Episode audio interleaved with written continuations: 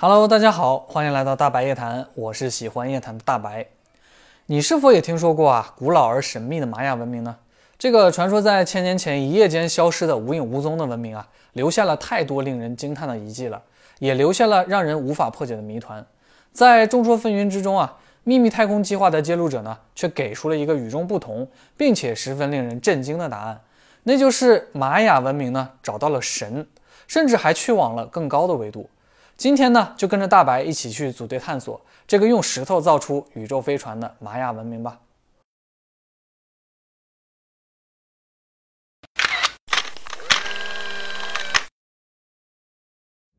根据秘密太空计划即 SSP 的记录者克里古德说啊，他亲眼见证了一次地底安沙尔人与第六密度生命体的会议。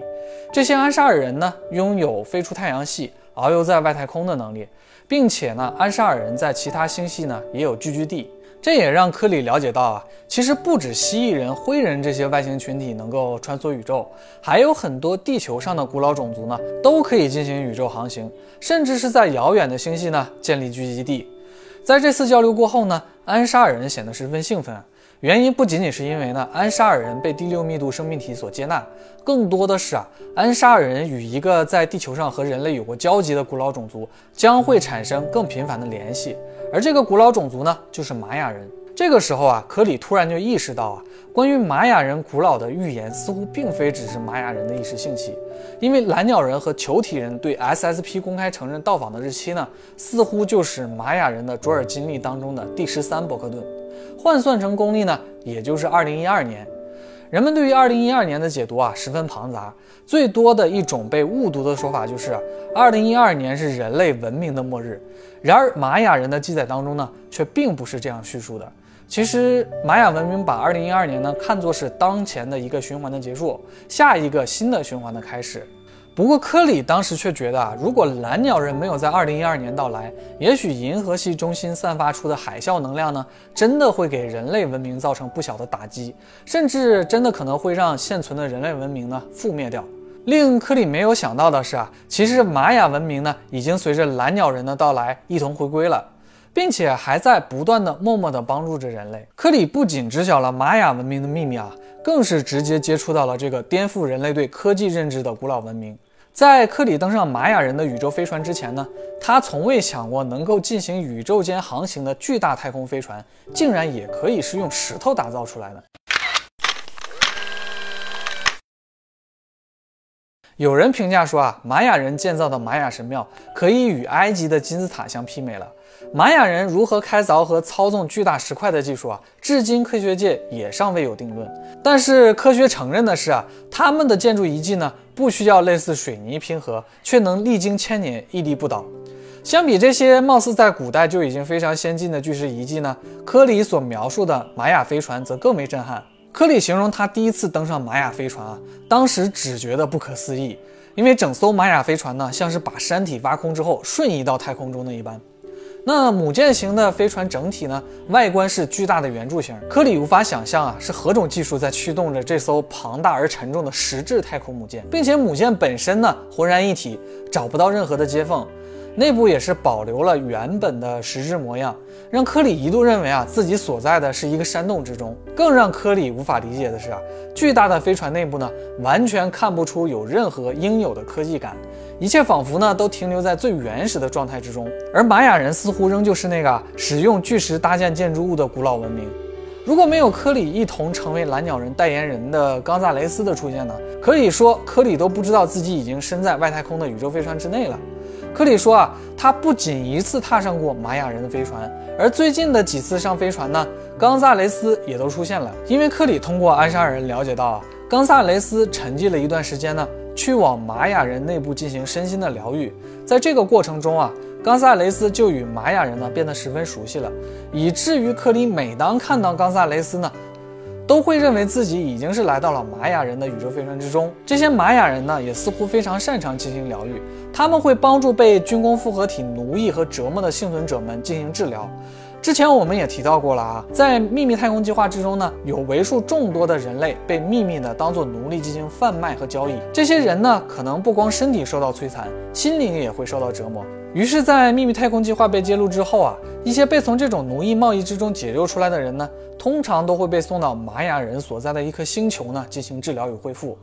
在这次踏上玛雅飞船之前呢，科里经历了一次十分不愉快的询问。这让他身体被扭伤啊，头脑变得十分混沌。冈萨雷斯呢，充当玛雅人与科里之间的翻译。玛雅人呢，为科里进行了一次心理与意识上的治疗。科里知晓啊，这种治疗的目的呢，是为了把他的伤痛回忆呢进行分离。科里看到玛雅人在他们所在的房间正中呢，升起了一个石块，这个石块呈现的矩形，表面十分光滑平整。而冈萨雷斯呢，从石块上取出了一个网球大小的黑色圆形球体呢，对科里的头部进行了类似扫描一样的操作。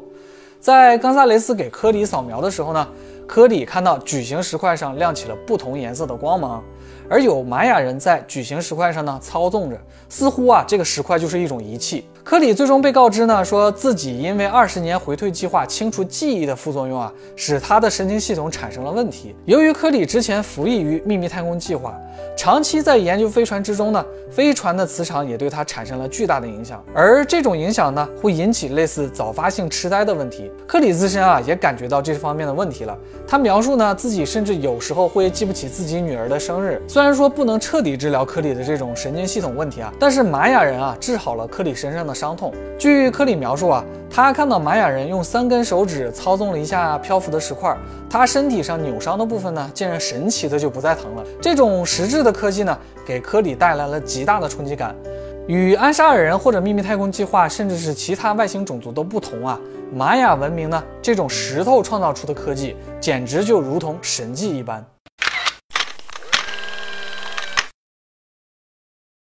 现代人所了解的古玛雅人啊，是凭借自身远超时代的出色天文历法被后人所熟知的。他们创造百思不得其解之际呢，玛雅人这种令人迷惑的行为呢，在一本名为《一的法则》的书籍之中呢，给出了十分惊奇而巧合的答案。在《一的法则》之中呢，来自于第六密度的拉说啊，自己曾经是存在于金星的，他们曾经与古埃及人呢有过接触。而与他们来自同一密度的其他存有啊，则与南美洲人有过接触，并且留下了大量的远古遗迹。科里也说啊，玛雅人其实到达了卯宿星团的许多星体，并建立了自己的聚居地。这些从地球分离出去的玛雅人呢，差不多有四千万人之多，只留下了非常少的一部分玛雅人，有点不敢相信啊。但是有个比较巧合的是，玛雅人的记载当中呢，确实也有对卯宿星团进行详细研究的记录。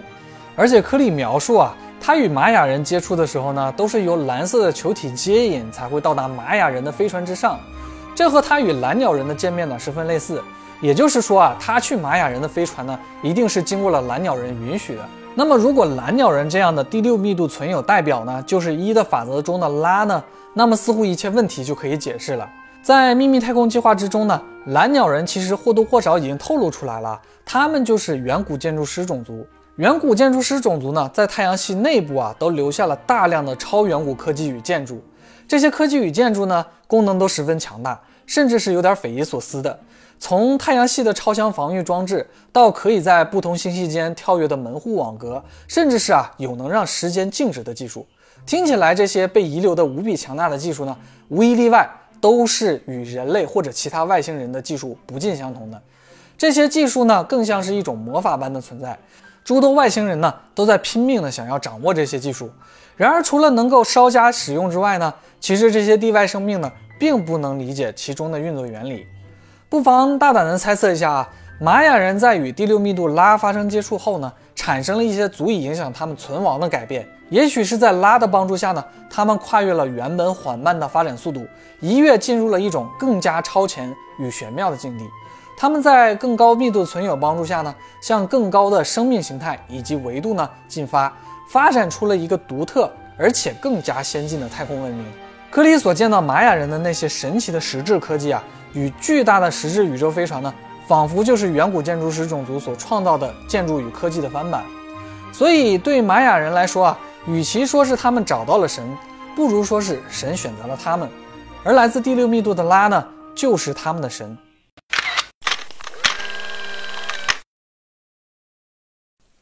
看到这里呢，可能很多人会觉得，听起来科里描述的这些回归的玛雅人啊，似乎对现在的人类呢十分友善。不过在玛雅文明历史当中呢，似乎他们是一个充满了蛮荒而残忍的种族。在一些典籍的记载当中呢，玛雅人会进行活人祭祀，或者是啊祈求他们的水神恰克给予他们丰富的雨水，或者是仅仅是对他们的其他神明以表虔诚。那么这似乎是与带着爱与善意而来的拉呢所说的完全不同了。虽然秘密太空计划的揭秘呢并没有给出足够的解释。但是我们仍然可以从一些蛛丝马迹中发现许多联系去适宜，比如啊，玛雅人信奉的羽蛇神库库尔坎、羽神恰克的形象，都是周身有鳞片，有着爬虫或者两栖类的外观。听到这里呢，是否让你想起之前我们讲过的一个地外种族呢？没错，就是蜥蜴人。蜥蜴人生性冷血残忍，并且他们十分喜欢假扮神明，更喜欢人类散发出的恐惧。在人类被创造出之后呢，蜥蜴人就在暗中掌控着人类。所以玛雅人啊，早期流传下来的活人祭很可能就是由蜥蜴人提出的。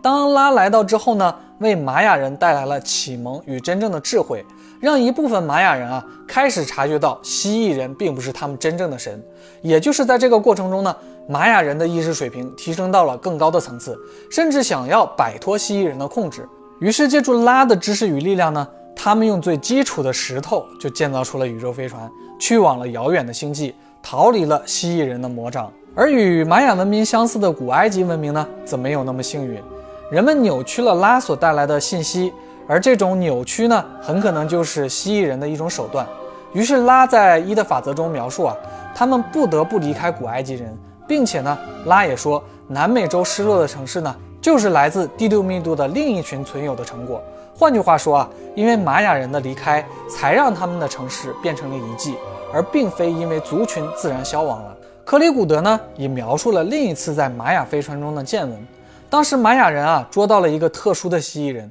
但是也付出了极为惨重的代价，牺牲了许多的玛雅人。在克里古德啊被当成诱饵吸引了这个特殊蜥蜴人注意之后呢，玛雅人击溃了这个蜥蜴人。并且为了防止这个蜥蜴人逃脱啊，他们把它给冰冻起来。其实这就足够说明了玛雅人与蜥蜴人的关系绝对是敌对的了。大白就推测啊，之所以玛雅人可以完全摆脱蜥蜴人的渗透呢，也是因为由于拉索带来的信息，使得他们自身的意识提高了，变得更加团结了。所以，即便是经过了千百年，蜥蜴人不断升级和变换自己惯用的伎俩，但是对于玛雅人来说呢，已经变得不再有效了。不过蜥蜴人的手段呢，却是看起来对人类十分有效的。虽然玛雅人啊没有到达与拉一样的高度，但是玛雅人的表现呢，已经让我们感受到了他们其实已经超越了我们现代人类的意识水平，去往到达了一个更高的维度。如果这一切真如上面所推测的，那么就说明啊，人类还是有更高的追求与更崇高的发展方向的。玛雅人帮助人类呢，其实就是想让人类意识到啊，人类可能还有许多像玛雅人这样的宇宙表亲存在。就是说啊，玛雅人想告诉人类的是，我们应当团结起来。相比物质呢，玛雅人则更看重心灵，帮助一些人呢进行心灵上的疗愈，也就是想让人类重视起自己的内心。而意识的提升呢，也将会是人们迈入宇宙、踏入浩瀚星海之前最重要的一步。好了，对于玛雅人的传说呢，你是否有不一样的观点和理解呢？欢迎你留言告诉大白。今天我们就先探索到这儿了，期待与你们下一次组队集结。如果你是第一次看我视频的小伙伴呢，并且也喜欢我的视频的话，千万别忘了点个关注，让我们一起脑洞大嗨。我是喜欢夜谈的大白，我们下次再见，拜拜。